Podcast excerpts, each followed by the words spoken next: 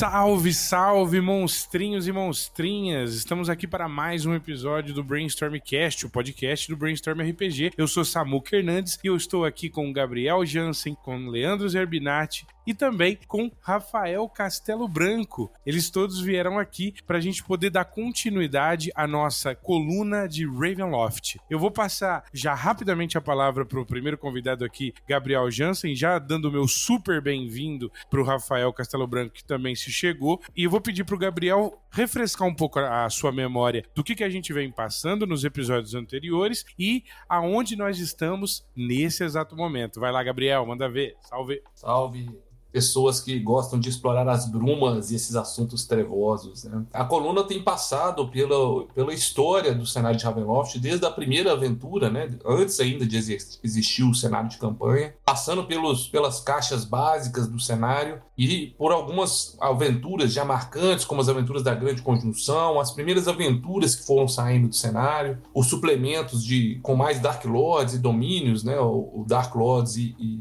e Island of Terror, e agora nós chegamos num dos suplementos, né, nos primeiros suplementos que são os guias de Van Richten e que são é, grandes marcos para o cenário, de certa forma, que ajudaram muito a definir um, um, uma ambientação e um clima diferente para esses monstros, né, dar mais detalhe para essas criaturas da, da noite, das trevas que povoam este, esse universo de Ravenloft. Então, é esse que nós vamos, esse episódio nós vamos discutir o, o guia de Van Richten para vampiros e o guia de Van Richten para licantropos. Foram os dois primeiros suplementos que saíram saíram nesse sentido. E com isso a gente conta aqui com o apoio do, do Leandro Zerbinati e do grande Rafael Castelo Branco, que, do, dos meus pergaminhos, que se junta a nós aí nessa, nessa prisão de brumas. Fala galera, sejam bem-vindos, gente. Fala galera, beleza? Maravilha. E aí, Rafa, chegou junto aqui na coluna, seja bem-vindo, meu irmão. Opa, beleza? Bom dia, boa tarde, boa noite para todo mundo aí que estiver ouvindo. Vamos lá. Maravilha. E eu já começo aqui com uma pergunta já botando na fogueira o pessoal. Gente, qual é a proposta dos Van Hitten Guide to Vampires e do Van Hitten Guide to Werbeasts? Como é que funciona a proposta desses dois importantes, uh, duas importantes frações do universo de Ravenloft e como é que e, e o que que eles inserem à medida que o jogador ou o mestre toma conhecimento desses tomos maravilhosos? Bom, puxando a fila aqui, esses dois livros, eles têm uma proposta de aprofundar nessas criaturas que são é, os temas propostos, né, os vampiros e os licantropos, para trazer mais informações além daquelas que constam no livro dos monstros, né, além da estatística e aqueles atributos básicos que vinham ali na, na segunda edição. Então eles vão muito fundo né, no tema, né, são quase como escritos como se fosse um tratado sobre essas criaturas, né, um tratado escrito justamente pelo Van Richten, que é aí uma adaptação, né, uma, uma versão aí seria inspirada do Van Helsing em, em do, Drácula para Ravenloft, né? Então ele faz esse tratado sobre essas criaturas como se fosse um estudo dele, é, aprofundando nas suas fraquezas, nos seus poderes, na sua biologia ou necrologia, né? Se estamos falando aí de vampiros, nos hábitos, na, na mentalidade dessas criaturas e principalmente também como caçá-los, né? Então, se você tinha ali uma página falando sobre vampiros e, e, e licantropos, você ganha aí um livro bem mais profundo aí, com bastante páginas, né? Não lembro agora, mas acredito que tem em torno de 50, 60 páginas só sobre essas criaturas, aprofundando bastante elas para o cenário de Ravenloft e tornando elas únicas também como, como inimigos. Eu acho bem interessante essa proposta deles, porque é uma tecla que a gente bate desde acho que do primeiro capítulo, né? Que Ravenloft pegou aquelas criaturas do D&D que eram só monstros para você descer a porrada, que era só bloco de estatística, e individualizou, né? Deu vida, deu história, deu profundidade para aquilo ali. E os Van Richtens, eles fazem isso de forma majestal, né? Porque é, eles pegam, eles, eles aprofundam o vampiro, eles dão uma, dão uma história, dão, dão várias camadas para as criaturas, e não só os vampiros, né? Os licantropos e depois os vários outros guias que saíram. E uma coisa bem legal que eu acho, agora eu não me recordo, não sei se foi a primeira vez que isso aconteceu no DD, acredito que com os monstros sim, né? Porque tinha o, os Volos Guides, né? Os guias do volo lá de Forgotten Realms, que ele explorava as regiões, mas acredito que quem começou a fazer isso com os monstros foi, foi o Ravenloft. E é legal que ele é como se fosse o próprio Van Richten estudando essas criaturas, né? Então é aquela coisa bem in-game mesmo, bem dentro do cenário dele dando a visão dele. E isso depois até inspirou produtos futuros, né? Que nem os Gazetteers e tal. Maravilha, cara.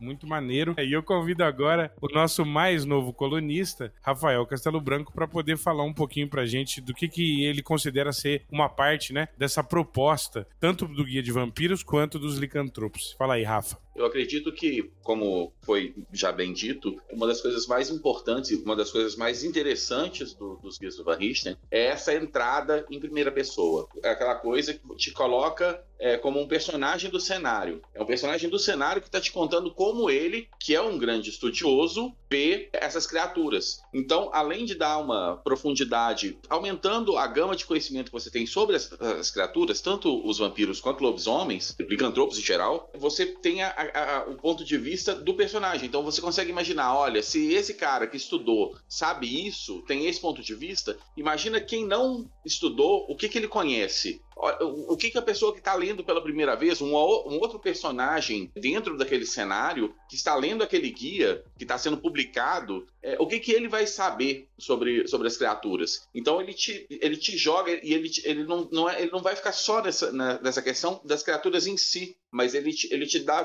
todo um, um panorama de como as, os sábios, os estudiosos, os caçadores de monstros vão ver qual o limite de conhecimento, qual, qual o ponto de vista de cenário. Eu acho que isso é uma das coisas mais interessantes dos guias do Van Richten. Cara, muito interessante, muito legal. E isso já nos leva a uma segunda pergunta, né? Tendo em vista esses novos detalhes que vão sendo acrescentados a, a, essa trama, né, que vão, vão construindo esse cenário de, de, pavor, de tensão, como é que é, a narrativa desses livros se difere de um suplemento padrão e como é que ela ajuda a construir o cenário de Ravenloft? Então, como o Leandro e o Rafael estavam falando, né, esse aspecto de ser em primeira pessoa, escrito por um próprio personagem do cenário, ele difere de como os produtos eram lançados à época, né? Acho que com exceção do, dos guias do Volo, que era o, o, o, personagem Volo escrevendo sobre localidades, né? Esses guias de Van Richten são, são pioneiros um pouco aí nessa, nessa proposta. E é muito curioso porque ele, ele mostra o, o desenvolvimento do personagem do Van Richten, né? Tem, são vários tomos desses e ao longo desses tomos você vai ver nos últimos ele tem uma evolução como personagem, né? Você vai aumentando o, o lore, né? O conhecimento aí em torno do cenário, porque à medida que ele vai contando, ele conta casos de como ele entrou em contato, por exemplo, com com, a teoria dele de que, o Azarin é um Lich ou de que o Strade é, é, é, o primeiro vampiro, né? Você começa a ver como que esse personagem teve esses, esses confrontos com algumas entidades malignas do cenário, né? E eu acho que é muito curioso porque ele, o livro é, é, prazeroso de se ler, não é um livro de regras propriamente dito, né? Ele tem uma trama ali que você vai, é, é, ele vai descrevendo sobre as criaturas, mas vai contando os casos também de como ele confrontou determinada criatura. E o próprio Van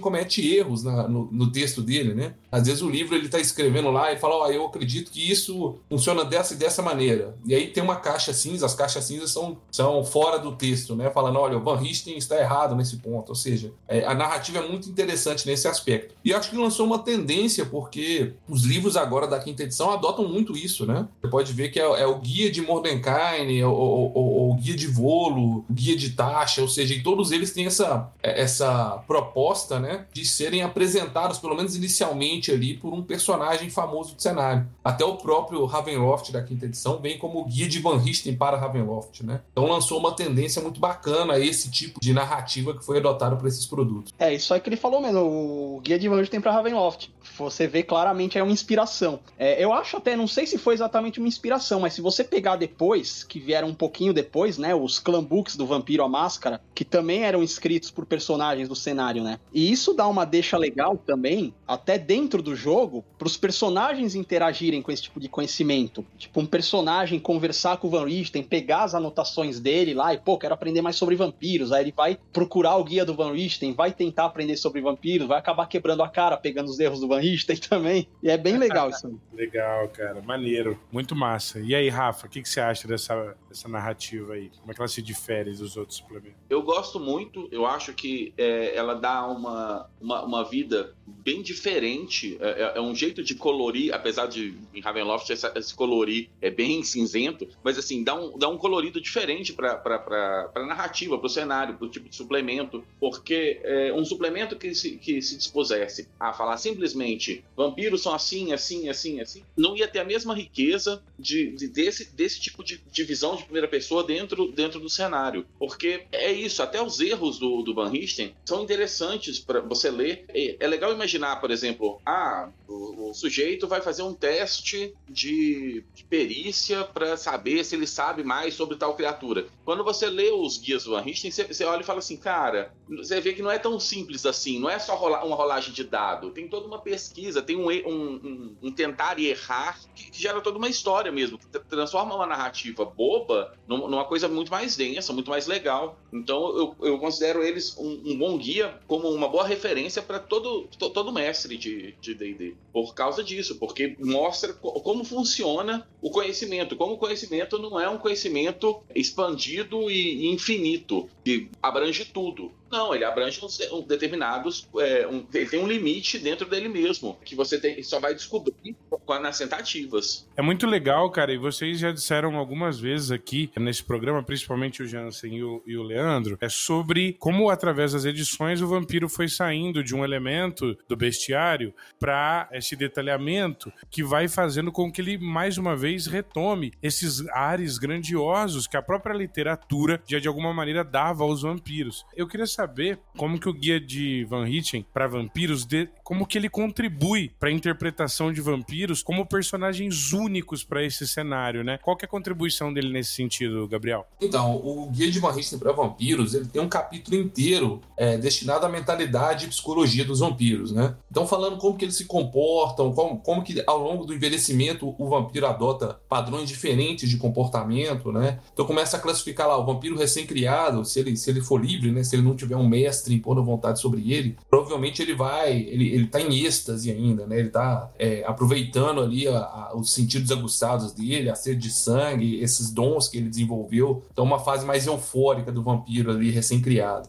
Depois ele passa por uma fase bastante violenta, quando ele começa a ter os primeiros é, confrontos aí com, com possíveis ameaças para ele, vê que os, os, poderes dele não são ilimitados, né? Então passa por uma fase bem feroz violenta, né? Passa por uma fase depois de, de solidão, né? Em que ele começa a ficar é, mais velho, mais cauteloso, muitas vezes busca e criar outros vampiros para ser seus companheiros, ou a, as, as noivas ou noivos, né? Que são vampiros não escravizados, para serem ali, ter um elo com ele mais profundo fundo, né? Cria essas subdivisões do vampiro que é criado, escravizado pelo mestre, e outro que é criado para ser um, um, companheiro, né? Ou seja, ter esse elo mental, um elo de vida e de imortalidade, né? Não seria nem de vida, é, que eles partilham. E como que eles vão se tornando mais perigosos e também cautelosos à medida que o tempo passa em revelar suas sua condição, né? Alguns, quando chega o tédio da, da, da imortalidade, começam a se envolver em tramas políticas ou pesquisar é, segredos e, e, coisas arcanas, ou seja, eles vão desenvolvendo outros interesses, né? Ou se interessam pela arte, pela música, né? Por colecionar obras de arte. Então vai dando pinceladas ali para você criar vampiros que são únicos, né? Tanto em questão do comportamento dele,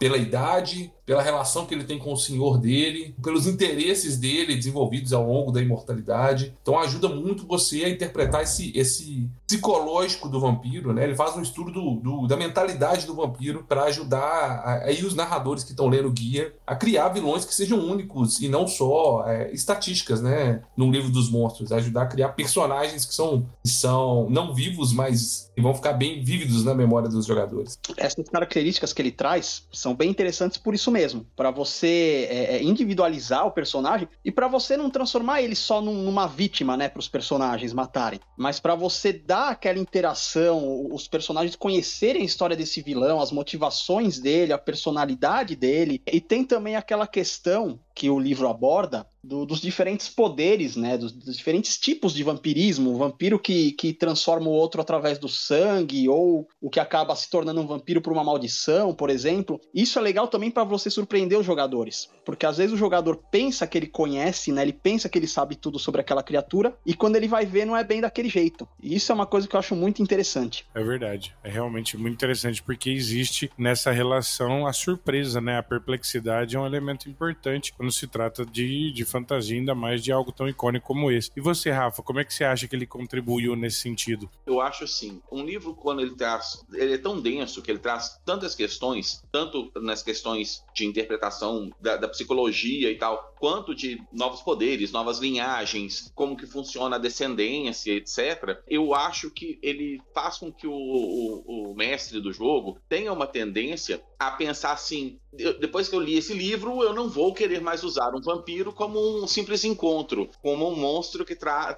na, na, nessa sala da masmorra. Ele vai falar assim: não, eu quero, eu quero mais. E aí ele acaba criando uma história, criando uma forma dos jogadores tentarem aos poucos descobrir o que, que esse vampiro tem de diferente, se é mesmo um vampiro ou não. Todo esse, esse primeiro contato até o confronto final com a criatura. Então, é, o que poderia ser um simples encontro aleatório se torna toda uma campanha, ou pelo menos um arco de campanha, porque o livro te dá tantas ferramentas que não usá-las, o mestre fica até é, meio tímido, meio sem graça de não usar aquele, aquilo tudo que o, que o suplemento está te dando. E uma coisa que eu queria falar, aproveitando o tema, é que uma das coisas interessantes de você ver é, por exemplo, logo no começo, quando o, o Van Richten vai contar a, a sua história trágica, é, antes de, de é, dar, o, dar as informações do livro, tem aquele. Eu, eu tô até com medo de dar, dar muito spoiler, mas assim, ele, ele acaba é, contando na sua história trágica de um, um vampiro recém-criado. E que nesse esse vampiro recém-criado que ele conta logo no começo, ele ainda não se tornou de cara uma criatura maligna que quer sair matando todo mundo,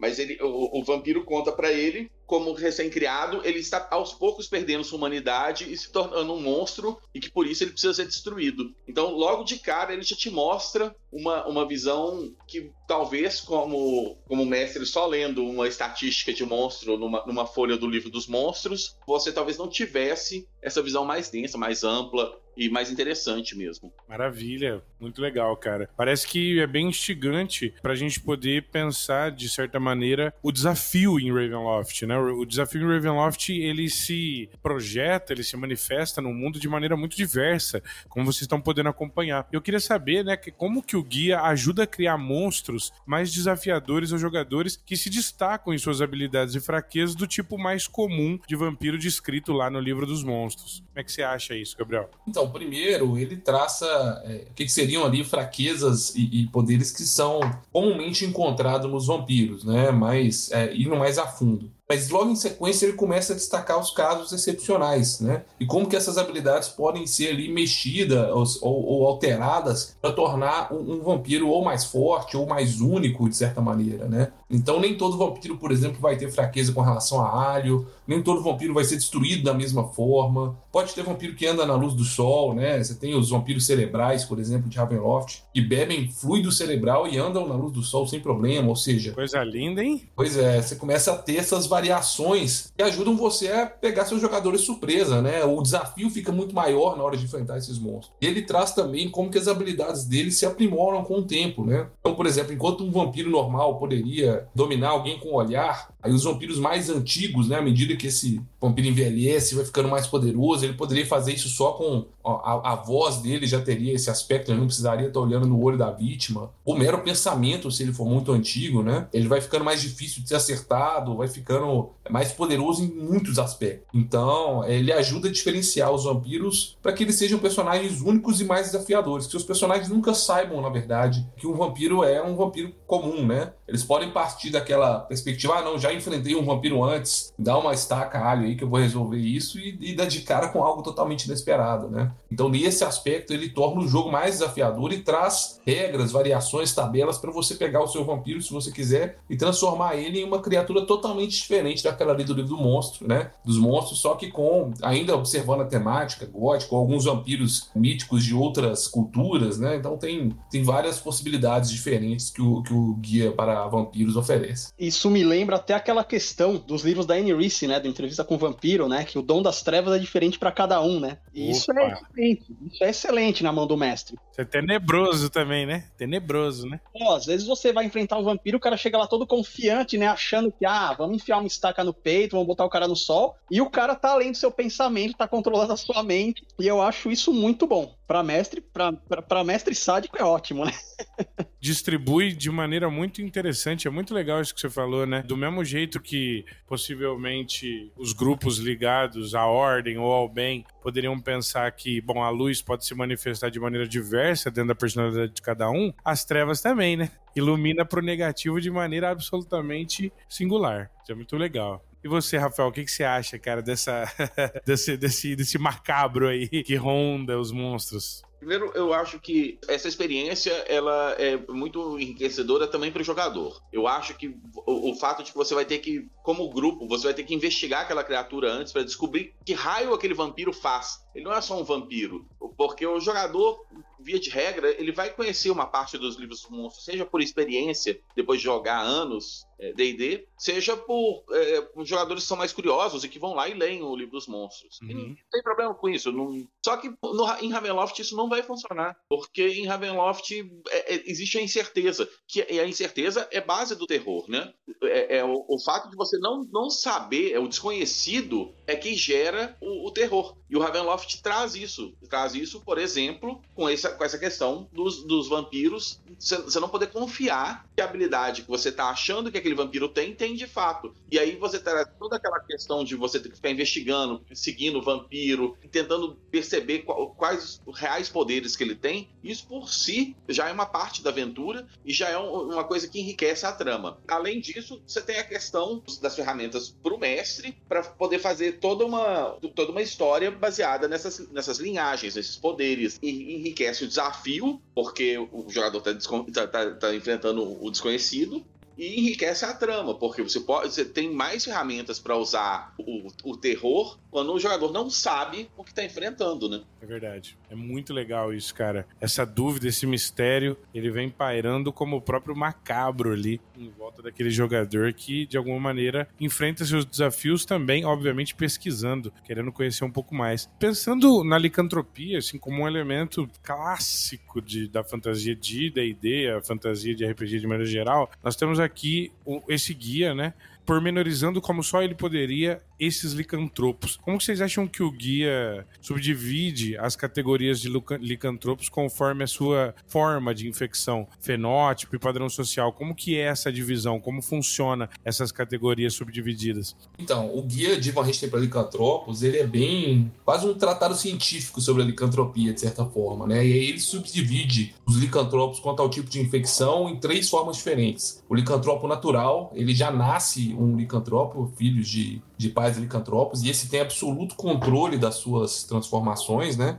Ou seja, ele não vai ter um gatilho que faça ele transformar involuntariamente. Mesmo quando transformado, ele ainda é uma criatura inteligente, né? Ele é um monstro inteligente, ele age conforme sua, seu intelecto comanda, né? O licantropo infectado ou patológico, que é aquele que foi ferido por um licantropo e de alguma forma contraiu a licantropia, e esse indivíduo, ele, ele não tem consciência de que ele é um licantropo, né? Ou pelo menos não tem inicialmente, e tem algum gatilho, alguma coisa que transforma ele involuntariamente voluntariamente num, num, numa besta assassina, né? E aí, quando ele se transforma, ele tem um comportamento mais animalesco, mais violento. Ele não tem esse controle racional das suas ações, né? Então é aquele lobisomem mais clássico que, que quando transforma causa estrago, não importa a quem que esteja próximo. E por fim o licantropo amaldiçoado, que ele, ele se transformou num licantropo por conta de uma maldição, algum efeito sobrenatural. E esses podem ser tão variados quanto as maldições que possam se inventar, né? Ele pode ter procurado isso por seus próprios meios, ele pode ter feito um mal para alguém e sido amaldiçoado dessa forma, né? E eles podem ser tanto conscientes quando estão em sua forma é, monstruosa ou agirem de forma irracional. Quanto ao fenótipo, ele subdivide pelos tipos de animais, né? Que, inspiram aí aquela, aquela criatura, né? Geralmente um lobisomem, um lobisomem não, um licantropo transforma numa forma animal atroz, né, gigantesca, e numa forma híbrida entre a forma humanoide e a forma animal. E quanto ao padrão social, tem, tem os, os licantropos são sociais, que andam em grupos, os individuais, né, que os, os solitários que, que vivem isolados, e uns que têm um padrão intermediário, que vivem em grupos, mas os grupos são bem territorialistas e, e, e não, não muito abertos a, a, estranhos. E acho que essas divisões ajudam muito a você criar monstros diferentes a serem enfrentados pelos personagens, né? Com, essas, com esses padrões que são traçados aí, até formas diferentes de como confrontá-los ou como vencer esses desafios. É, o Gabriel listou tudo, E aqui eu, eu aproveito para repetir, né? Porque acaba entrando na mesma questão do vampiro. Ele individualiza, ele dá novas ferramentas para o mestre utilizar essas criaturas sem ser só uma estatística. E é aquilo que o Rafael falou também. Ele te leva, a, leva os jogadores a pesquisarem sobre essas criaturas para entender melhor, para saber qual que é o, o, tipo de licantropo, qual que é a origem da maldição dele. Às vezes, talvez até numa tentativa de curar um indivíduo que foi infectado, algo do gênero. E dá um gancho enorme para aventuras. E aí, Rafa, o que, que, você acha dessa parte? É, o, o, Gabriel matou um pouco uh, essa pergunta, mas eu acho que, que vale a pena sacar uma questão que é inovadora, que é a questão é, da maldição. Porque quando a gente pega o livro do, dos monstros, em, nas mais diversas edições, ele em geral vai ter o licantropo que é natural e o que é infectado. Mas esse amaldiçoado, infectado vai ser falado muitas vezes como maldição e tal, mas esse amaldiçoado, amaldiçoado mesmo, amaldiçoado por uma divindade, amaldiçoado por uma magia, amaldiçoado por uma maldição que é tão comum em Ravenloft, né? Essa coisa da maldição é, uma, é, uma, é um tema tão bem utilizado em Ravenloft. Então, o sujeito que, o lobisomem bento, que era um, um pobre humano e que é, acha que a, que a esposa o está traindo com seu melhor amigo, porque o filho parece muito com esse seu melhor amigo, e vai lá no acesso de fúria, mata a esposa, e a esposa, é, antes de morrer, vira e fala: Você é, não confiou em mim, agora vai viver sempre nessa sua angústia e nessa, nessa fúria de sangue e tal. E aí o cara se transforma, no, passa a ser um, um lobisomem por causa da, da maldição que a, que a mulher no leito de morte lhe, encaminhou. Isso gera toda um, uma coisa que não existia. É um tipo de lobisomem completamente diferente. É um tipo de é, homem-rato completamente diferente, porque ele, ele vai vão sendo gerados por, por um efeito completamente diferente, uma, uma coisa que não existia antes. Em Ravenloft isso pode ser de várias formas. A gente tá, eu estou falando aqui de uma maldição passional, mas pode ser uma maldição de uma divindade. Ele entrou lá, invadiu o, um, um, templo sagrado que não podia ser invadido e cometeu algum ato que vai virar um, um licantropo, ou ele vai mexer num laboratório de, dessa ciência mágica e uma, uma ampola lá de alguma coisa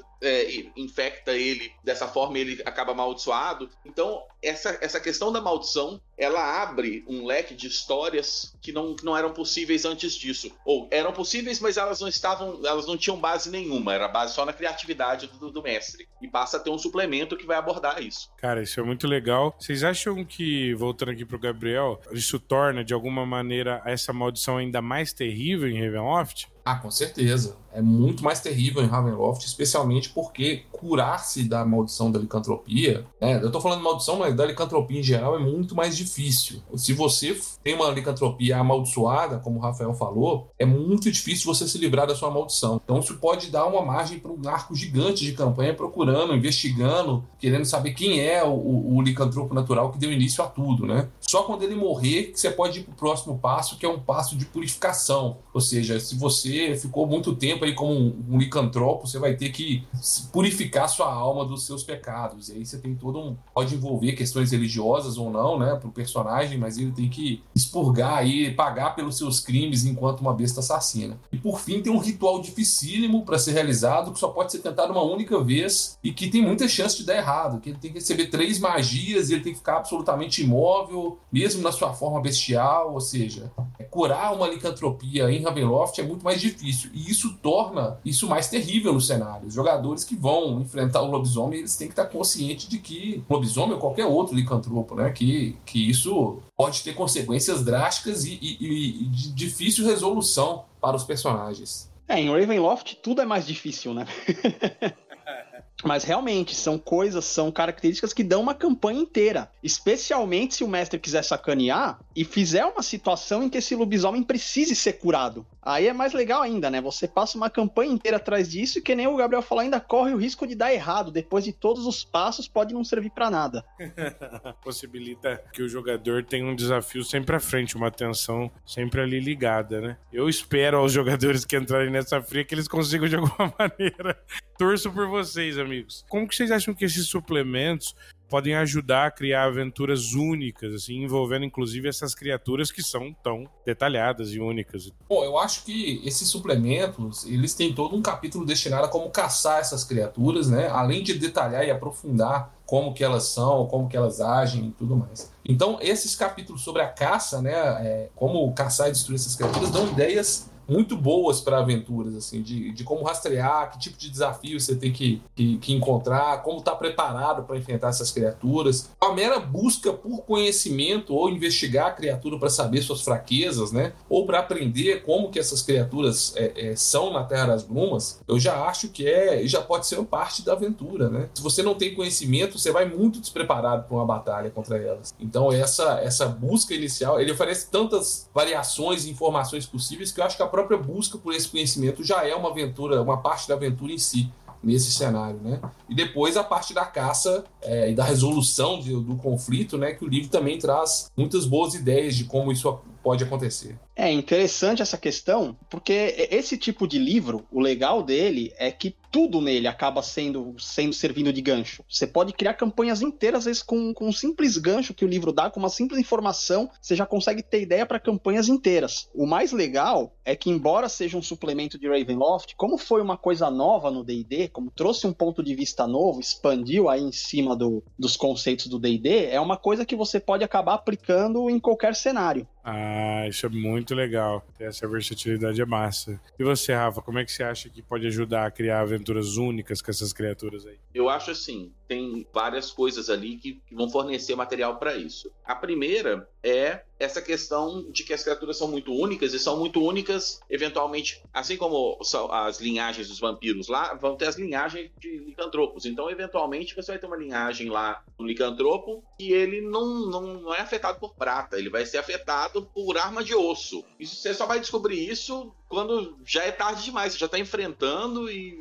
vamos correr porque deu ruim, galera. E aí, isso já, já, já gera. Você descobrir que, que você vai precisar achar uma arma de osso para bater no, no licantropo já é uma coisa complicadíssima. A, além de você ter esse tipo de, de problema, até voltando um pouco na questão anterior, é, da gravidade da maldição, você conseguiu, você pesquisou, você combateu várias vezes, você descobriu a fraqueza daquele, daquele licantropo, daquele grupo de licantropos, você venceu. E a vitória não é o fim, porque você não sabe se foi ou não infectado infectado, e se você foi infectado, é, é, aquilo é tão difícil de curar que é, você já gerou todo um novo problema. Então, o, o, o, mero embate contra um licantropo em Ravenloft, de cara, já é um embate de risco. Porque você sabe que se você for acertado, você tem uma chance de ser infectado e você não sabe como vai se curar. Então, o tipo de terror, ele começa muito antes. Porque ele começa na paranoia, no, no medo de você ser infectado. Então eu acho que isso é muito legal. Isso é muito louco mesmo, cara. Muito legal. Agora, para fechar, né? A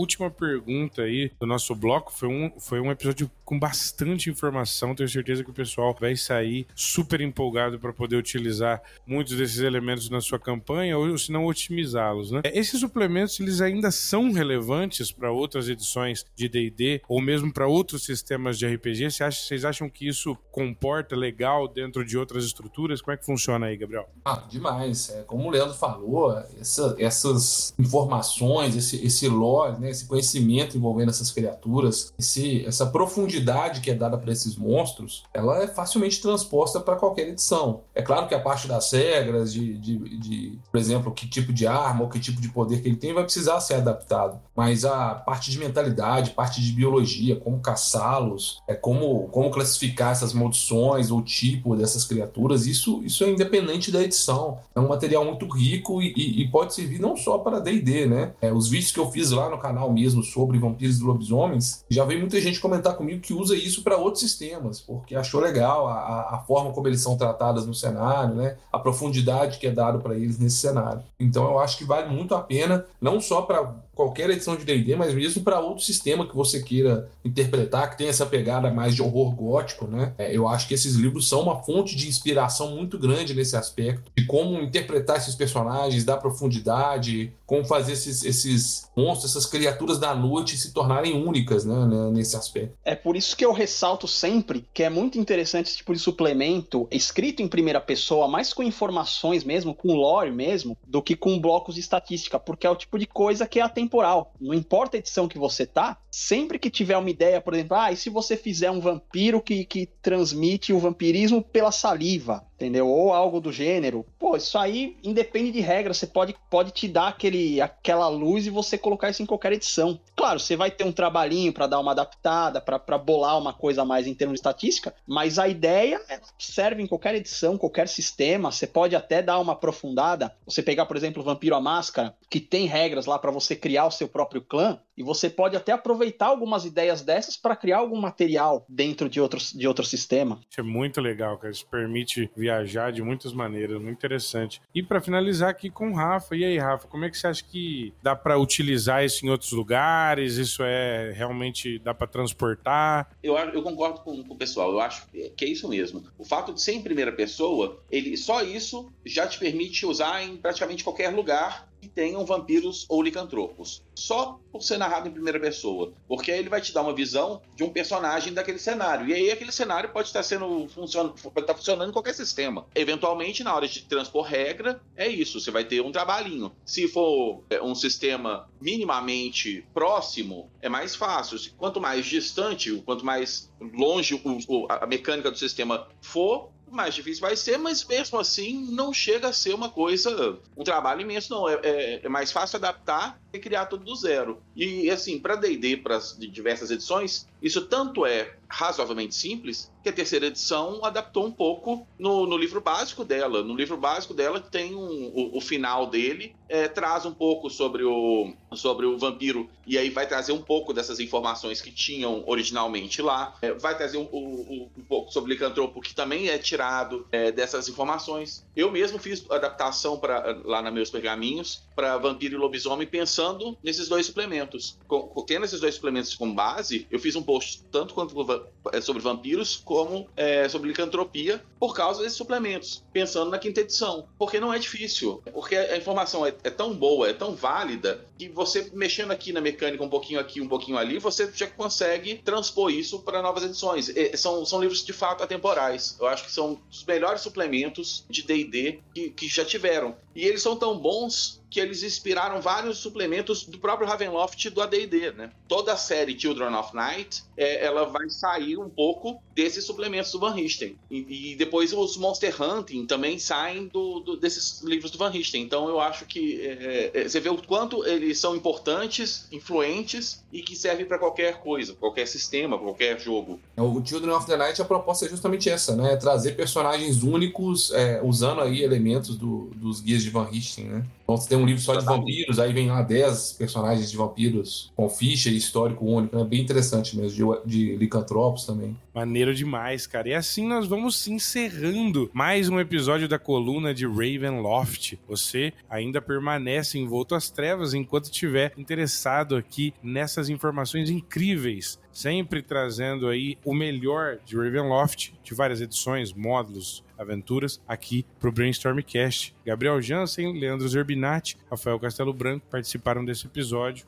Um abraço também pro George Brave Sword e, é claro, o nosso Pedro Vá, que hoje tiveram que faltar, mas certamente estarão por aí. Gabriel, Leandro e Rafa, brigadão pela, pela participação. Queria oferecer aqui a vocês um momento de abadiaba, então se vocês tiverem alguma coisa para falar, algum anúncio da semana, compartilhar o trabalho de vocês, fiquem à vontade. Bom, galera, vocês devem me conhecer já, né? Tô aqui em todas as colunas, mas o, eu tenho o canal Hour of the Raven, né? Onde eu faço vídeos sobre o lore do cenário de Ravenloft. Estamos, no momento, cobrindo as terras de Mordente, um reino bem assombrado e perfeito para histórias de, de, horror e de fantasmas. E já acabei de fazer coberturas lá também com vídeos sobre o conteúdo, né? Não só do Guia dos Van Richten, mas uma abordagem geral de vampiros e licantropos em, em, duas séries de vídeos lá. Quem ficou interessado nesse tema pode procurar lá pelos vídeos no canal e tem uma cobertura bem bacana. E aproveitando que o Leandro e o Rafael estão aqui, né, meus parceiros nesse projeto aí, nós estamos trabalhando aí um conteúdo novo, né, para soltar na Games Guild de uma adaptação aí de Ravenloft do, do cenário clássico, né, alguns temas do cenário clássico para a quinta edição. Estou junto com o Leandro e o Rafael nesse projeto aí que acredito que esse ano vai sair das trevas e, e